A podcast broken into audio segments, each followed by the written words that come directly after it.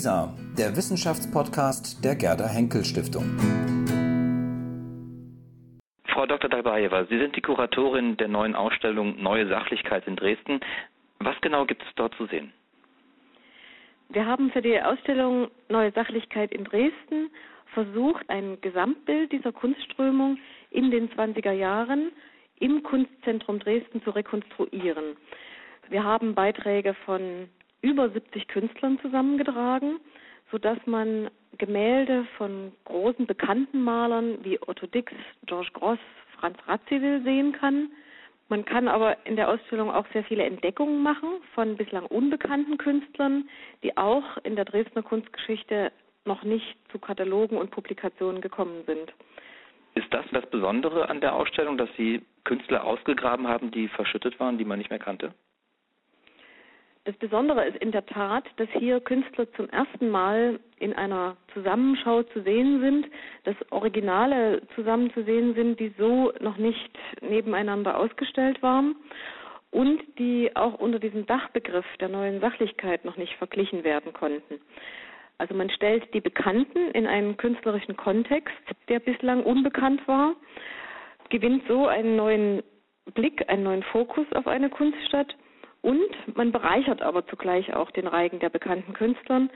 Und schon jetzt von den ersten Besuchern bekommen wir ein sehr gutes Feedback, sehr gute Antworten, dass man in der Tat diese Entdeckung zu schätzen weiß und dass man in die gesamte historische Lage der 1920er Jahre, die ja sehr spannend ist. Es war eine Zeit der Widersprüche, der Katastrophen, dass man in diese Zeit wirklich über die Gemälde, über die Porträts einen sehr guten Zugang findet. Inwiefern lassen sich diese Künstler der Kunstrichtung Neue Sachlichkeit zuordnen? Das heißt, welche Themen werden auf den Gemälden und Zeichnungen vor allem behandelt? Man muss sich vor allen Dingen vorstellen, dass die jungen Künstler, die aus dem Ersten Weltkrieg, also vom Fronteinsatz zurückkehrten und ihr Kunststudium wieder aufnahmen, mit einer Wirklichkeit konfrontiert waren, die die Widersprüche der Zeit spiegelte. Man sah also auf den Prachtstraßen Deutschlands oder des Kunstzentrums Dresdens die Kriegskrüppel, die Kriegsinvaliden, die Kriegswitwen. Und das sind Themen, die die jungen Künstler wie Otto Dix, Otto Griebel besonders hervorgeholt haben. Man hat also die sozialen Missstände der Zeit zugespitzt. Man hat versucht, der Gesellschaft den Spiegel vorzuhalten und hat versucht, die weniger schönen Seiten, die hässlichen Seiten des Alltagslebens in der Weimarer Republik zu zeigen. Das betrifft die Situation ab 1920. Im Verlaufe der 1920 Jahre wandelt sich das Bild. Die neue Sachlichkeit wird zu einer Mode. Es kommen jetzt auch zeitaktuelle Themen wie Sport, wie Architektur in die Bildwelt, die aber in Dresden nicht ganz so häufig sind wie in anderen Zentren. In Dresden ist das zentrale Sujet das Bildnis, also das menschliche Antlitz, das Porträt des unmittelbaren Gegenübers, das Bildnis der Gattin, der Frau, der Freundin, der Kinder. Das ist das Hauptthema.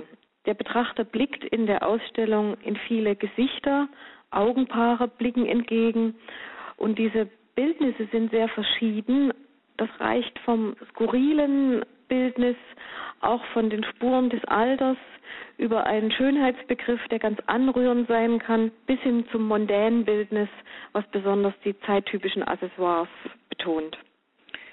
Sie haben es anfangs gesagt, wenn man an die neue Sachlichkeit denkt, verbindet man sie vor allem mit Künstlern wie Otto Dix, Georges Grosch oder auch Franz Radziwill. Alles Männer.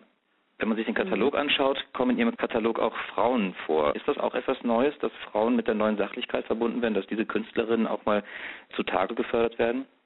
Eine schöne Frage. Für Frauen war eine akademische Ausbildung als Künstlerin zum ersten Mal ab 1919 möglich. Also die erste eingeschriebene Kunststudentin können wir in Dresden 1919 nachweisen. Das war Irena Rüther-Rabinowitsch. Und ihr folgten zahlreiche interessante Künstlerpersönlichkeiten, junge Frauen, die nun Malerin wurden. Und wir konnten in der Tat sowohl in unserem Depot, in unserem Bestand, als auch in vielen privaten Sammlungen etliche Bilder finden, die die Bildnisproduktion von jungen Frauen besonders eindrücklich zeigen. Das reicht vom zweifelnd sich selbst fragenden Selbstbildnis bis hin zu einem mondänen Selbstbildnis, was den forschenden Blick des männlichen Betrachters auf den weiblichen Körper zulässt.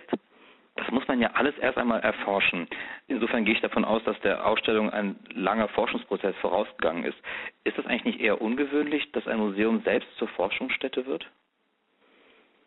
Wir streben heute mehr und mehr an, dass das Museum in einem großen Selbstverständnis auch zur Forschungsstätte wird.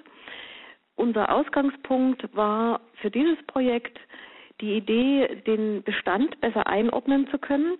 In Dresden befindet sich also ein Bestand von Malerei der 20er Jahre, der bislang wenig dokumentiert war. Der Bestand unseres Museums war der Ausgangspunkt für die Idee zu dem Forschungsprojekt. Wir hatten also einen Fundus, den wir auch restauratorisch untersuchen konnten und sind dann schnell zu dem Schluss gekommen, dass man ein Gesamtbild für diese Richtung nur rekonstruieren kann, wenn man in weiteren Depots, in weiteren Sammlungen diese Richtung näher untersucht und dort tiefer gräbt nach weiteren Künstlern und weiteren Bildern.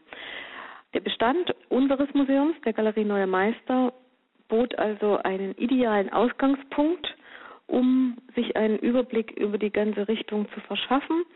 Und dafür mussten wir in zahlreiche Museumsdepots Einsicht erlangen. Die Kollegen haben uns da sehr unterstützt.